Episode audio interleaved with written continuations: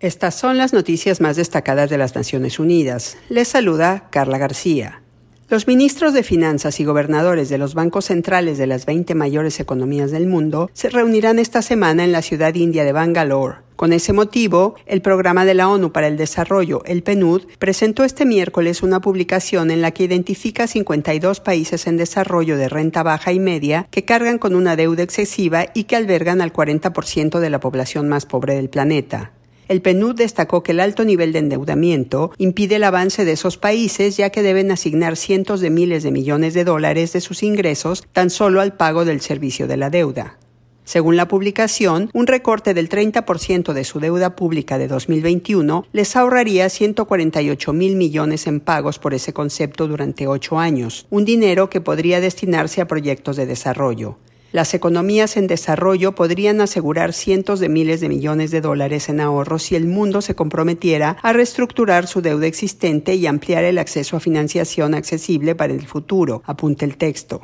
El programa de la ONU afirmó que si una economía en desarrollo se endeuda a una tasa de interés del 12% o del 14% y paga más de la quinta parte de sus ingresos en el servicio de la deuda cada año, simplemente no tiene con qué financiar el progreso hacia los objetivos de desarrollo sostenible o los compromisos del Acuerdo de París, por lo que instó al G20 a tomar medidas para proteger a esas naciones del sobreendeudamiento y garantizar que tengan acceso amplio a un financiamiento justo.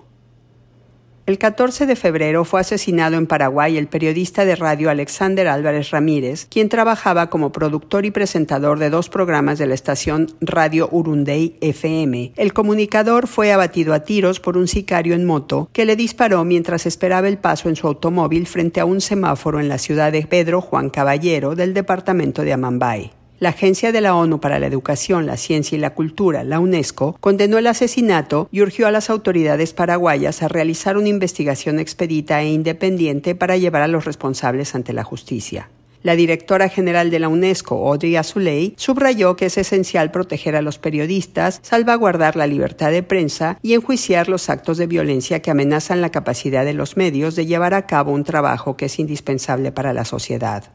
La destrucción y el daño deliberados de sitios, instituciones y objetos de importancia cultural, histórica y religiosa en Ucrania debe cesar, reclamaron hoy tres expertos de la ONU en derechos humanos, advirtiendo que los ataques rusos contra la cultura, la historia y el idioma ucranianos pueden representar un intento de borrar su identidad. Los expertos señalaron que un año después de la escalada de las hostilidades han sido parcial o totalmente destruidos numerosos memoriales y monumentos, edificios civiles, museos, teatros, estatuas, lugares de culto, cementerios, bibliotecas, archivos, escuelas, universidades y hospitales. Los relatores especiales dijeron que los ataques contra ese patrimonio socavan los derechos humanos, incluido el derecho a la educación. Asimismo, consideraron que la destrucción tendrá efectos duraderos y minará las perspectivas de coexistencia pacífica y los futuros esfuerzos de recuperación de la posguerra.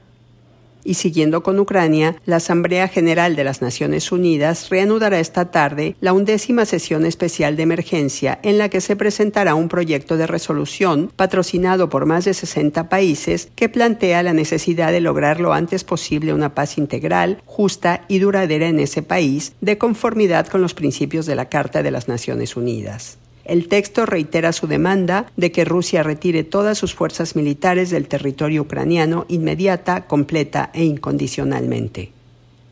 Y hasta aquí las noticias más destacadas de las Naciones Unidas. Les habló Carla García.